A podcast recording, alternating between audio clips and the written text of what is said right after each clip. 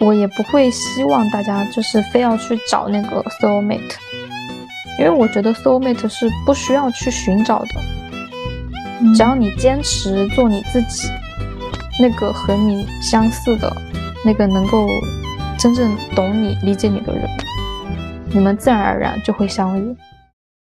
Hello，大家好，欢迎回到路易十六的电台，我是阿瑟，我是阿秋。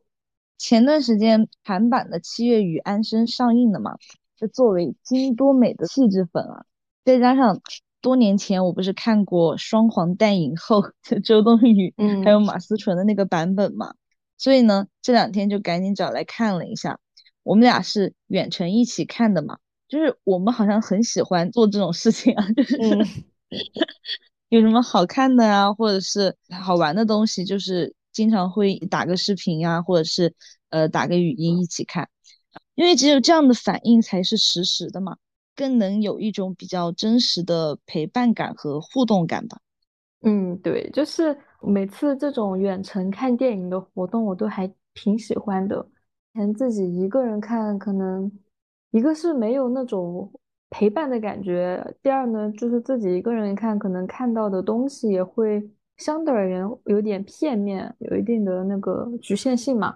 那个《七月与安生》，我当时也自己一个人看了，当时没有什么感悟。其实我到现在也有点忘记那个剧情了。我只是会觉得，就在我的眼里，我觉得他不配拿那个双黄蛋影后哈。但这次就是，呃，我们两个人看了这部电影之后呢，我觉得会有了一些不同的看法，可能也包括我自己年龄。增长了嘛，就是对于这种剧情会有一个比较深的理解。但是这部电影给我最大的感受还是，他们就不能有话直说，好好沟通吗？就明明两个人感情很好，然后也都是互相在为彼此着想的，但是就是因为这么一个狗男人，搞得最后这么不和，中途还不断的有撒谎呀，然后互相猜忌。互相攻击，我真的觉得很不值得。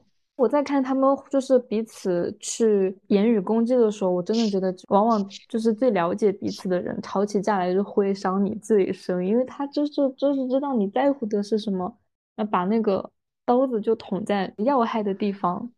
嗯，印象比较深的一场戏就是他们一起去釜山旅游，就那一次相当于是他们两个人第一次有那种正面的冲突嘛。嗯，虽然说那个导火索是因为花钱，就是消费观念的不同，但实际上根源还是在那个男的。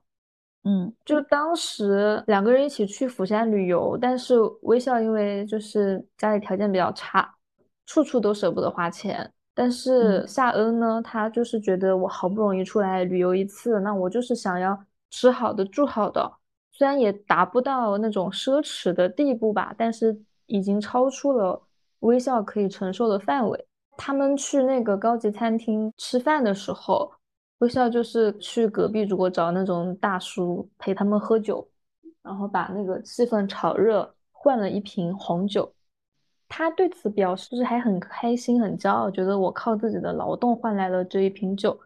但是夏恩却觉得很丢脸，就是觉得不高兴了。我们是过来。消费的，你这样做是为什么？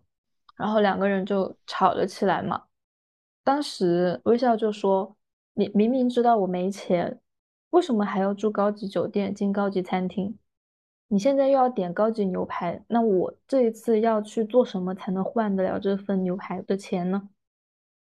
然后夏恩就说：“我没有让你付钱，我现在付钱也只是因为我有钱可以付而已。”都是朋友之间，为什么要计较的这么清楚呢？干嘛呢？然后微笑就抓住那个“计较”这个词了，他就反问他：“他说你难道没有在计较吗？你就没有计较过吗？你表面上看起来天真无邪的，实际上心里也在计较很多东西，不是吗？我离开这里的时候，你表面上很难过，实际上心里很高兴，松了一口气，不是吗？”然后这句话一说出来，我吓人脸上就僵住了。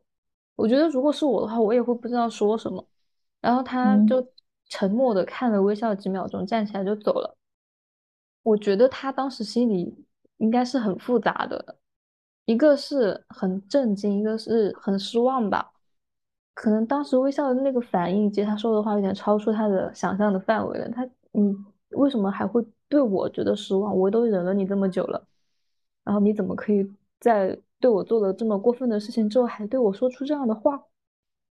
然后还有一点呢，我觉得应该是有一点被说中了吧，即使他自己不愿意承认。我觉得他当时心里或多或少还是会有一点开心的，就是松了一口气。毕竟微笑只夹在她跟她男朋友之间，算是一个威胁吧。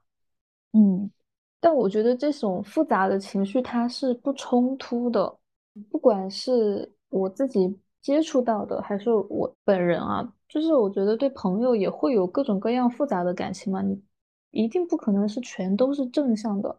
如果你对这个人只让你看到他光鲜亮丽的一面，我觉得也可能证明你们俩之间的关系并没有那么的深入。对对对，但我觉得，呃，两个人相处，正面的情感、负面的情感都有，但是最关键的是，我们怎么样去处理这些感情，然后让朋友的关系更加的和谐，这是我看这一次的电影感悟比较深的地方吧。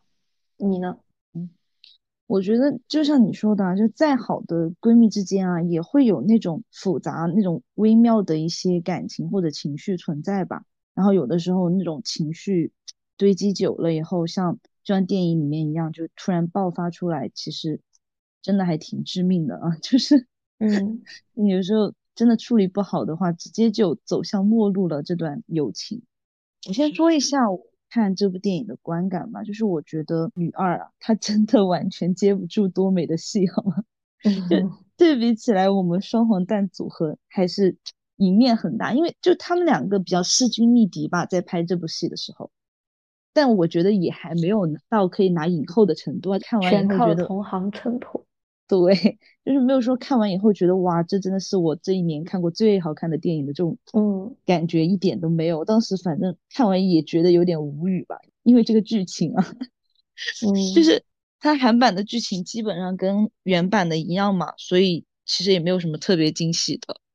演到哪个地方其实差不多也都猜得到剧情，但是我觉得韩版的整个电影的色调啊、氛围啊，就是比。七月与安生处理的好多了，就有几帧画面可能是我都想截图出来当屏保的程度。就是我们俩看到的时候，不是他们三个一起去那个地方玩吗？就那一段，抛开剧情来看，真的挺美的嘛。就那个构图特别妙。嗯，对，就我觉得韩国在拍氛围感这一块真的拿捏的很好。虽然说它跟七月与安生是同样的剧情啊。不知道你有没有跟我一样的感受？就我隔了那么几年再来看，整个人的想法真的完全不一样哎。我以前是把这部电影定位成青春疼痛文学来看的，就是感觉它跟那些青春疼痛文学就都差不多是什么两女一男的感情故事，然后差不多的闺蜜撕逼，还有什么男女内心在纠结啊，我到底该选谁什么的。我记得我以前看电影的时候，真的痛骂了男主无数遍，还觉得啊，他就长这样子，有什么值得你们去争去抢的？也觉得七月很矫情吧？就像你讲的哦，有什么话不能好好说吗？就你看见了，你可以直接来问我啊。如果一直憋着不说，然后你自己心里面又过不去，那就一直哽住了，这个呃，我们的那个友情就有隔阂啦。那个时候，我对这部电影的所有的理解，都只存在在这场表面的三角恋当中。但是我现在看完了以后，首先我的心情啊就很平静嘛，就我觉得这部电影里面所有的人物，他们做的所有的选择，好像都有自己的原因，哎，每个人的结局都是因为自己当时的那些选择，那我好像能够理解。男主为什么会在第一次见面的时候就被安生所吸引？然后我也能够理解，就是七月发现那条项链以后，就一直很拧巴的去处理他和安生的关系，然后一边又还跟男主谈了那么多年的恋爱，到后面去结婚，然后又逃婚这样的一个过程。那好像我现在的想法更多的会是你当下的一个处境促使了你的选择。就也许这件事情放在以前或者是以后，你都不会这样去做，但是当下的你好像只能这么做。对，就像你刚刚讲的，我也非常能理解他们当下所做的那种选择，但是我还是很讨厌这种桥段，不管是电影里面还是现实生活中，就我都清楚他们当下为什么会这么做，但是他不是真的只有那一个选择的，就是他如果愿意多想一步，或者说愿意从别的角度去思考的话，他是可以有别的选择的。但我也不会因此就去责怪别人吧，因为每个人都有他的局限性嘛。我只是会觉得这样做会有一些遗憾存在。就我自己的性格是这样子的嘛，所以我觉得不管是把我带入到哪一个角色，我都不会像他们这样子一句话也不说，我至少会做点什么吧。就那些东西闷在心里，我觉得会生病的。然后也证明确实。生病了，对吧？嗯，但呃，不是说那种就是生理上的疾病，就是可能心里面它确实会有一个啊有点扭曲的一个过程，就是你不断的去自己一个人闷头想想想想想，但实际上现实并不是你想的那样子的。首先我带入夏恩啊，嗯，就是你都已经目睹了当时的那个情况，你的好朋友已经拒绝了你的男朋友。我不知道为什么还要去心有芥蒂，而且回家的路上，那个微笑不是自己也骑车先走了吗？我觉得一个是他觉得有点尴尬，二来我觉得他也是给我和我的男朋友创造了一个二人世界嘛，就是独处的空间，可以去沟通很多事情。那就要利用这个机会啊，至少我会先跟男朋友讲，我已经看到这个事情了。那你当时为什么会这么做？然后我也会去跟他讲，我当时看到这个画面的时候，我的一个想法。我觉得有可能会原谅他，也有可能不原谅，就是会取决于他的回答吧。这个是一方面。跟男朋友这边处理好了之后呢，我会去再找我的朋友，也是去跟他讲，我都看到了，而且我也跟我男朋友处理好了，就不管我们还在不在一起。那我觉得是我自己应该去做的一件事情。等我这边处理好了之后，我会去跟我的朋友讲，但也不排除中途我在找他之前，我朋友已经来告诉我了这件事情。嗯嗯，我觉得这是我的一个处理方式。如果是带入微笑的话，我觉得不管我喜不喜欢那个男生，但我当时在那个情况下，我也会像他一样的，就是把对方推开。我觉得这是我对朋友的一个义气吧。二来，我也会觉得当时那个男生那样做是非常不恰当的。即使他再喜欢我，我觉得也不能背着自己的女朋友以及未经对方许可的情况下做出那样子的举动。然后我也会去告诉我的朋友，可能会需要纠结个几天。在我告诉我朋友之前那几天，甚至是半个月、一个月，就是只要我还没有告诉他，我就一定会想这件事情。那我性格就是这样子，没办法，所以心里面没有办法藏事情。我就觉得啊，我们俩是朋友，那我应该把这些事情告诉他，他是有知情权的。嗯嗯，不管他怎么样去想我，或者说他怎么样去想他的男朋友，那的都是他的事情，对吧？那如果我不告诉他的话，我觉得那责任就在我了。嗯，这是我的一个想法。如果是你的话，你会怎么做呢？我如果是夏恩的话，我会直接去问他，男朋友也会问，然后微笑以后，我就会像你前面跟你带入他是差不多的做法嘛。但我如果是微笑的话，我应该不会说，因为你内心很多情绪真的不是靠那种言语去能够表达出来的。在微笑的视角里面啊，就是即使他已经拒绝他了，但这件事情如果夏恩知道了的话，也会伤害到夏恩，所以他后面才会走嘛。就他也不确定自己说了以后，跟夏恩的关系还能够像以前一样没有一点隔阂。但是整部电影里面，就他也被母亲抛弃了嘛，就他整个人生里面最重要的人就是夏恩了，他不能允许自己去做这种没有把握的事情，还不如自己就默默的承受了。当然，他离开啊，我觉得也不只是因为这一件事情嘛，他可能自己也想要离开，所以他走这个事情，我觉得没有什么稀奇的。反正如果是我的话，我也不会说，不敢说，也觉得不能说。然后我看这个电影的时候，我真的，你就隐隐约约想起我以前也有一段很类似的故事。这故事真的很魔幻，你知道吗？就是我初中的时候，不是有一个关系超级好的闺蜜嘛，我也是把她当做我真的很好很好的知己朋友的那种。然后她读高一的时候，她就谈恋爱了。其实她男朋友当时。反正为人还不错，就是性格也挺活泼的，跟我们都关系挺好的，对我们也很好，反正玩的挺来的。就，然后高二的时候，我自己也谈恋爱了嘛。天知道我那个时候有多喜欢我的初恋，好吗？反正一开始大家都挺好的，但是我这个闺蜜有点搞笑啊，就是她家里面管的比较严嘛，她妈妈就不怎么准她平时出来跟我们玩什么的。呃，周末的时候可能都要她在家学习啊这些，然后有时候她男朋友叫她出去玩，然后她就说她出不来，就叫她男朋友喊我陪她去，我都陪她男朋友去过什么她表姐家去拿东西、去吃饭、去买东西什么的，反正我记得都有几次。然后呢，我有时候叫她跟我上街去买东西呢，她又要叫她男朋友和我去，你懂吗？就她 我不懂，然后。我当时真的没有什么概念啊，我就觉得他反正自己也知道这个情况嘛。但是我跟我初恋没谈多久，我就被分手了，我就被甩了。我真的当时很难过，我每天都在家以泪洗面。然后我跟我这个闺蜜也不在一个学校哈，但是我们经常会短信啊、电话联系的。其实关于我的感情事啊这些，她真的一字不落的都知道啊。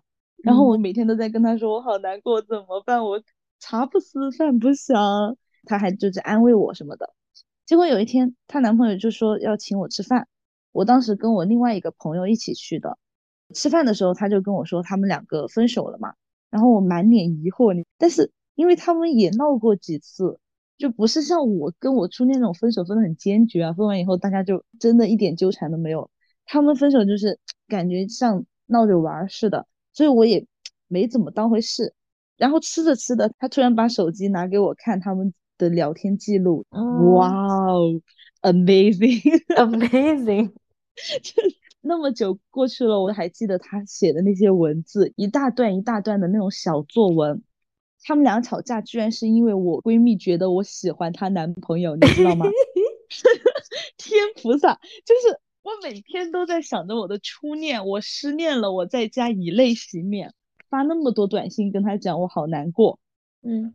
我怎么有空喜欢你的男朋友啊？我为什么呀？就这个男生回他的消息，就是他否认的嘛。嗯，他还说什么？你又不是他肚子里面的蛔虫，你怎么知道他不喜欢你嘞？哎呦，我真的，我当时都看笑了。那最搞笑的就是我们吃完饭出来，然后我跟我的朋友就要走回家了嘛。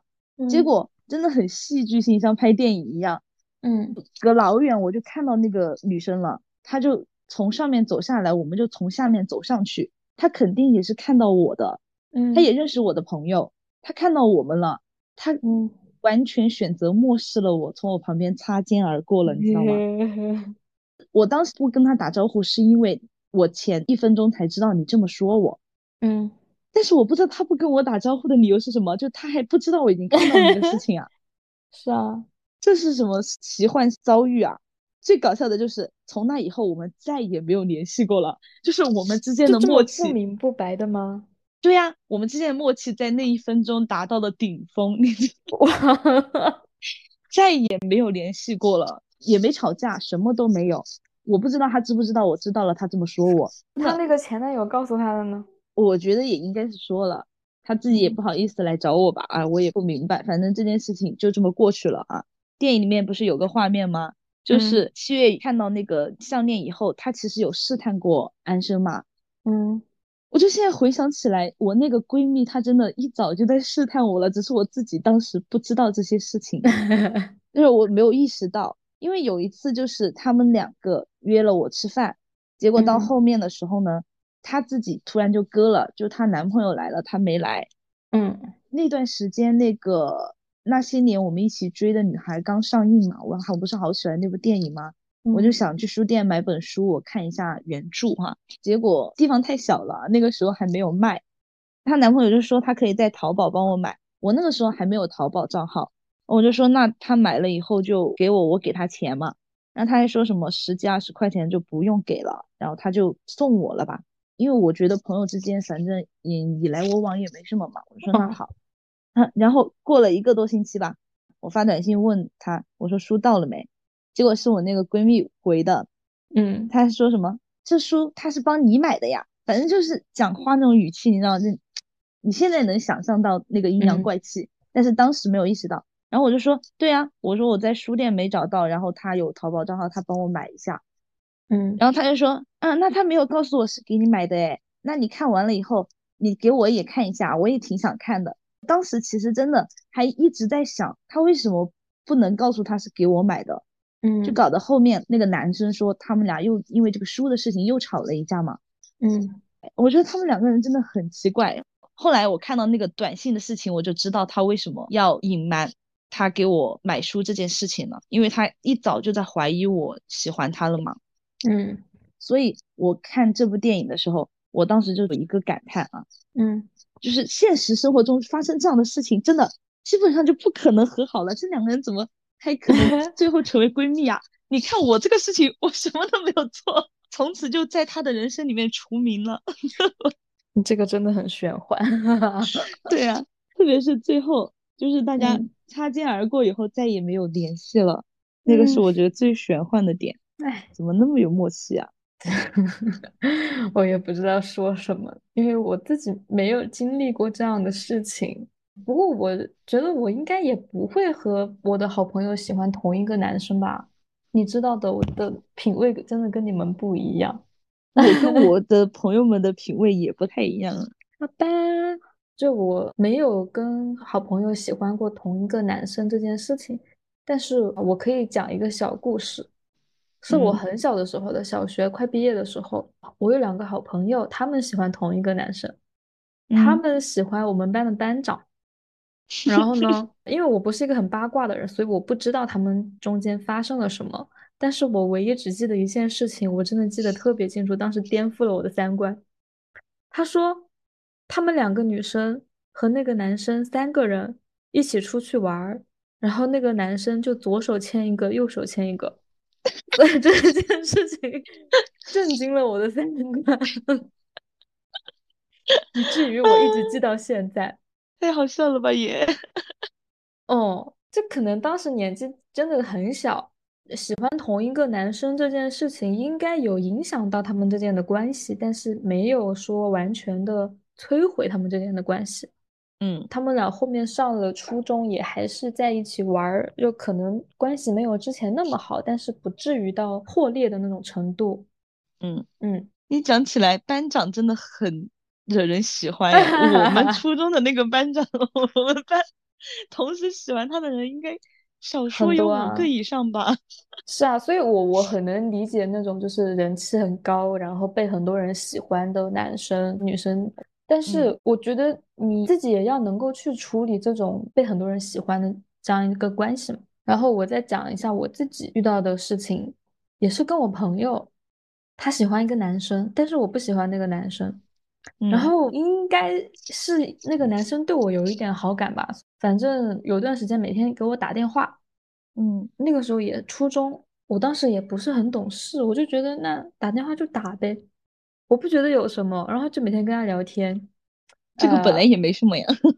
但是真的打很长时间，我们初中应该是五六点钟下课吧，吃完饭应该七点左右开始做作业，然后就开始跟他打电话，然后一直就打到睡觉，就不不知道在聊什么。边做作业边打电话还不影响学习，这种事情也只有你看得出来。这我可能更多的是听他讲吧，我本身话也很少，而且跟别人打电话一两个小时这种事情还不止他一个人，只是说跟他是固定的那个时间，固定电邮，你们是电邮，对，而且他都是跟我打电话哦，那个时候不知道他哪来的那么多电话费，家里有矿，应该是吧，然后就很夸张，但是呃，就像前面讲的，我会告诉我的朋友。嗯，就我把这件事情也告诉了那个女生朋友，她好像不太高兴吧，我有点忘记了，因为我跟她打电话不是持续了有一两个月吧，嗯。就这一两个月的过程中，他就有一点在阴阳怪气我了，呃我会有一点不舒服，因为很多时候是他自己来主动问我的，他就会问你昨天又跟他聊了什么，那你问我肯定就会说呀，对吧？我不说，然嗯后也很奇怪嘛。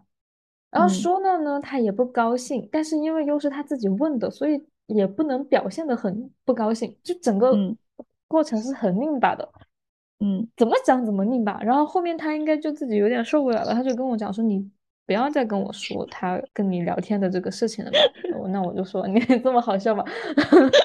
大家心智不成熟的时候做的事情都很莫名其妙，真的哦，很好笑，好吗？是，我现在自己讲起来就觉得无语。那他就跟我讲，他说你以后不要再跟我讲你跟他聊天的事情了。那我就嗯好呀，我就不说了嘛。所以到后面我跟那个男生没有再聊天了，这件事情我好像也没有告诉他。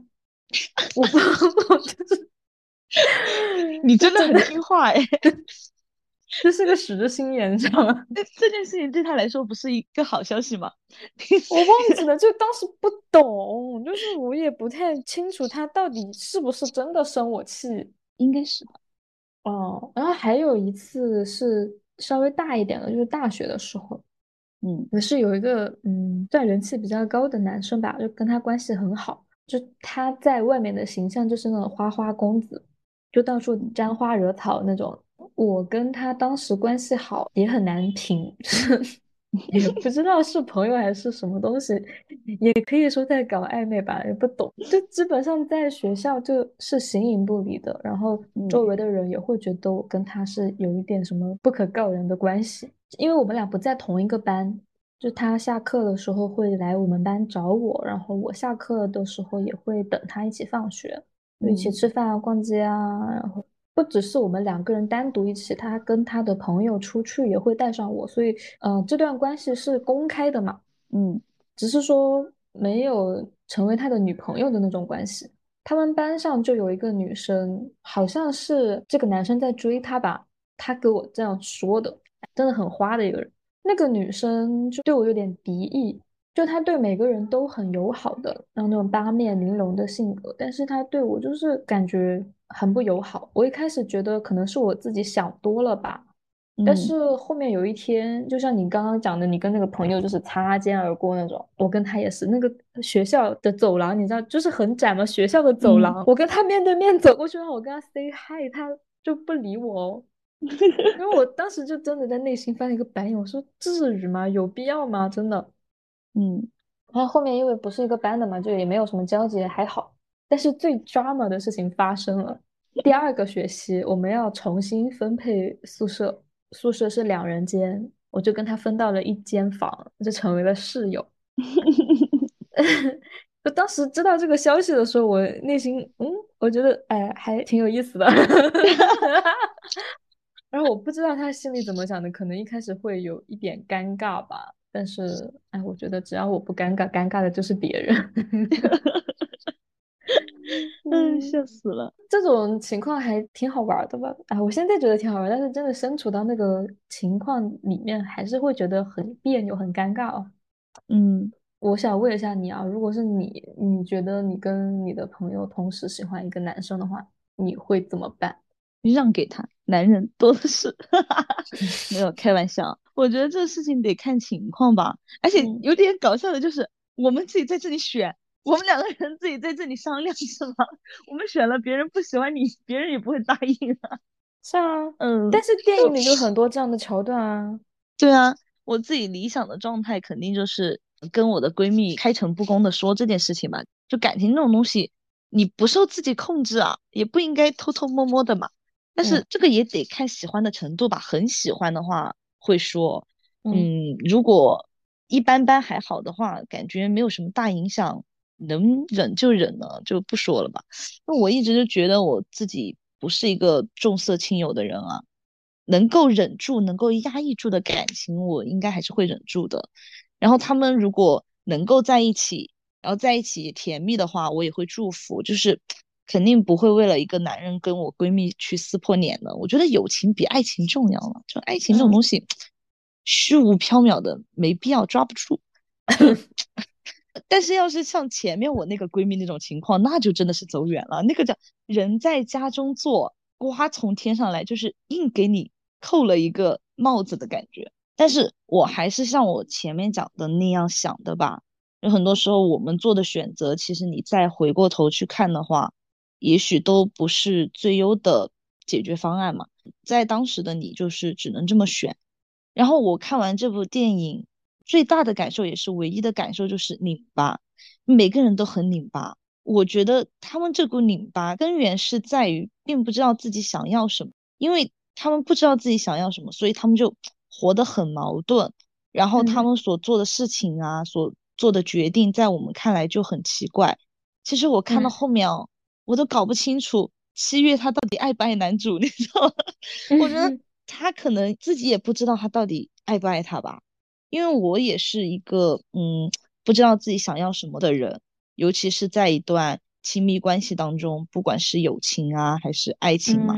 前段时间我不是跟你讲，我对于友情有一个困扰吗？我会理所当然的去把所有能够跟我玩到一起、对我挺好、跟我交心的朋友当成是那种可以推心置腹的友谊。但是过了一段时间，然后我们遇到一个事情，或者是要聊一个话题的时候。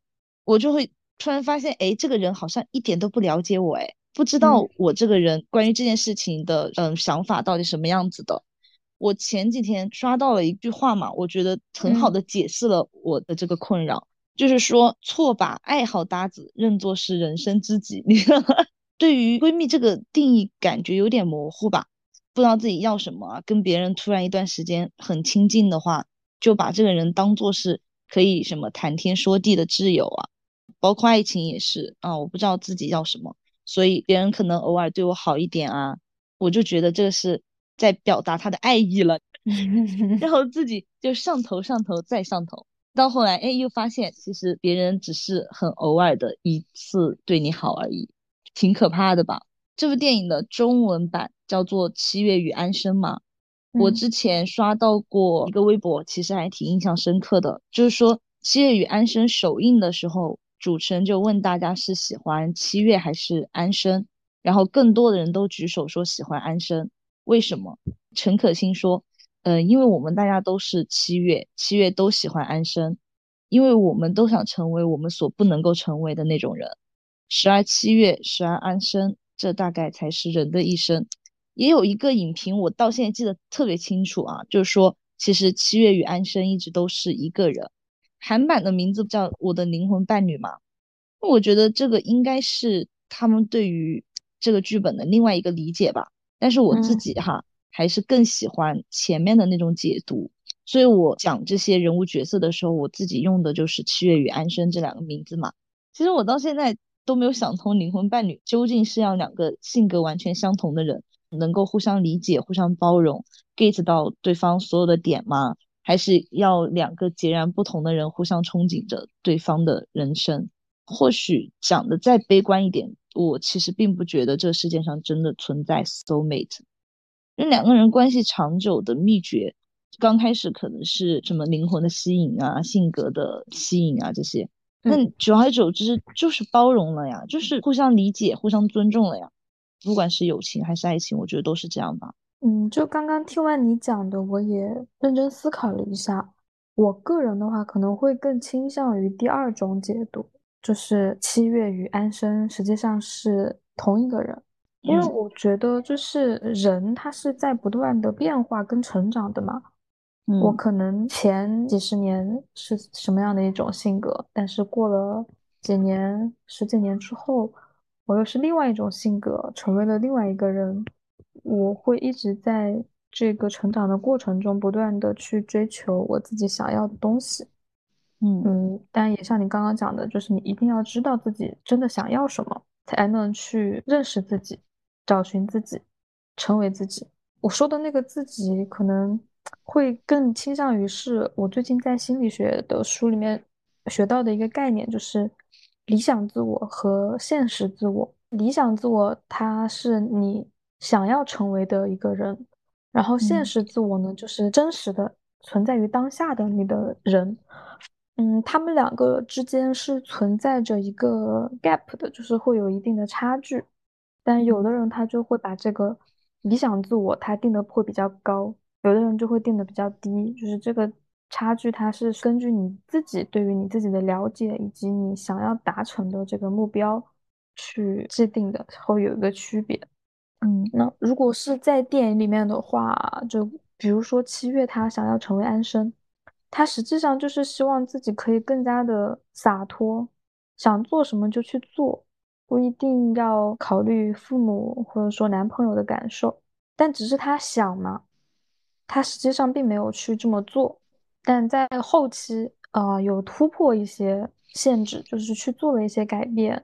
很可惜的就是他，呃，因为怀孕生病一系列的事情，最终并没有实现那个他想要实现的自我。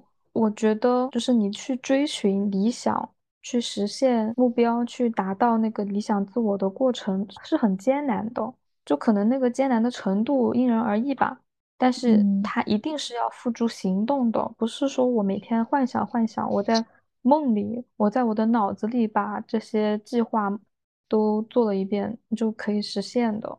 所以我觉得，如果你不想要那么的痛苦，可以尝试一下，就是把自己的那个理想的自我的那个目标设置的稍微和你本身之间就是相近一点，可能就会更容易吧。举个比较极端的例子哈，就是有嗯的人他可能有那个性别认知障碍嘛，就他嗯不认同自己的性别，那这个你要改变就非常难了，除非你去做那种变性手术。但是做变性手术是非常难的一个事情，就据我了解到，你至少要满足几个条件，一个就是必须要成年，然后呢，也要经过非常专业的心理测评，就是需要有医生给你开这个证明，证实你就是非做这个手术不可，不做你就没有办法生活下去，就是你要对自己性别不认同，要达到一个非常高的一个评分才能够去做这件事情。然后还嗯。要有自己的监护人书面同意，你还要承担高昂的费用以及这个手术的风险，包括术后的恢复，实际上都是非常人所能承受的。会有那些已经做成功了的人，也会有那种不敢做的人，那我都能理解啊。我会很佩服那种，就我定了一个目标，然后我一步一步的向这个目标靠近。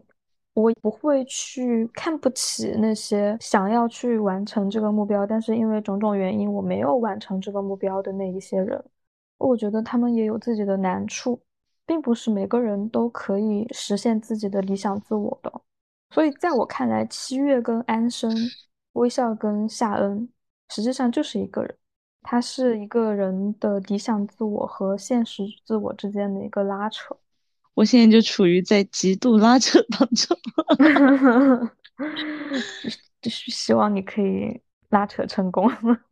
找到一个平衡吧。我觉得找到平衡就好了。嗯嗯嗯。然后再说到那个 soulmate，其实你也有讲到，就是不管爱情还是友情，相处久了，实际上就是一种包容了嘛。嗯但是我可能有幸体验过那种有点像灵魂伴侣的那种体验，嗯就它超越了友情跟爱情，甚至是亲情，我不知道怎么样去定义。就是上面我提到那个大学的时候的那个男生，我到现在嗯也没有想清楚我跟他之间的关系到底是什么，或许他也没有想清楚吧。就他当时也对我说过这样的一句话，他说我们两个好像不是爱情，也不是友情，然后也不是炮友，到底是什么呢？我也不知道，所以就先这样吧，好吗？呃，原话我可能不太记得，但是关于就是这段关系的定义，基本上百分之九十应该就是这样子他来表述的。然后我也跟他说过，就是我们本质上是同一种人，他也认可，就真的两个人很像，但是你说不清楚是哪里像。他说我不了解他，就是也不知道他的过往嘛，就我什么都不知道，但是他就是觉得我很懂他，然后我也觉得我很懂他，他也很懂我，就是很难描述这种感觉，也不知道嗯这种感觉的依据是什么，就实际上没有相处很长的时间，但是就是好像真的能够理解对方，甚至到最后我们不是分开了吗？就是没有联系了。嗯，他在最后给我说了一句话，就是说他希望我像他一样。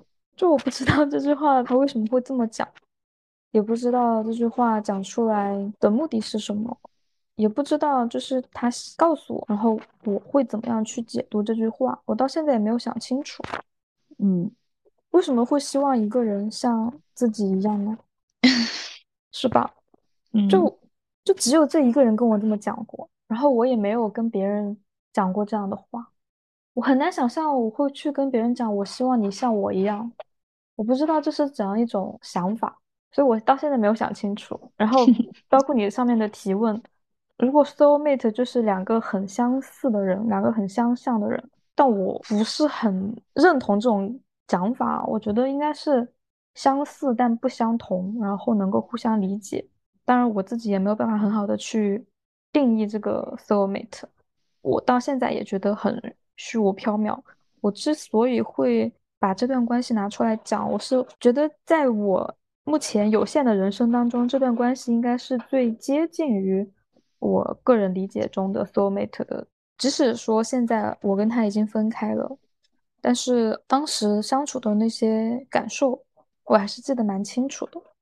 就我好像能够感受到他的感受。理解他的想法，知道他想去的地方，以及他所要追寻的意义和他想要实现的那个理想自我。然后我也觉得他能够感受到我，就好像我们一直都在一起，就不是一种啊物理上的或者说身体上的在一起，就是精神上的在一起。然后呢，我最后想说的就是，我也不会希望大家就是非要去找那个 soul mate。因为我觉得 soul mate 是不需要去寻找的，只要你坚持做你自己，那个和你相似的，那个能够真正懂你、理解你的人，你们自然而然就会相遇。嗯，我听你讲的这一段啊，嗯，脑子里面就只蹦出了一个词，嗯，amazing。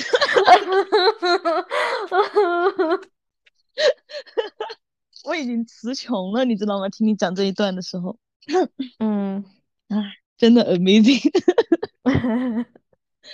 啊，好了，那以上就是我们本期播客的全部内容了，我们下期再见吧，朋友们，拜拜。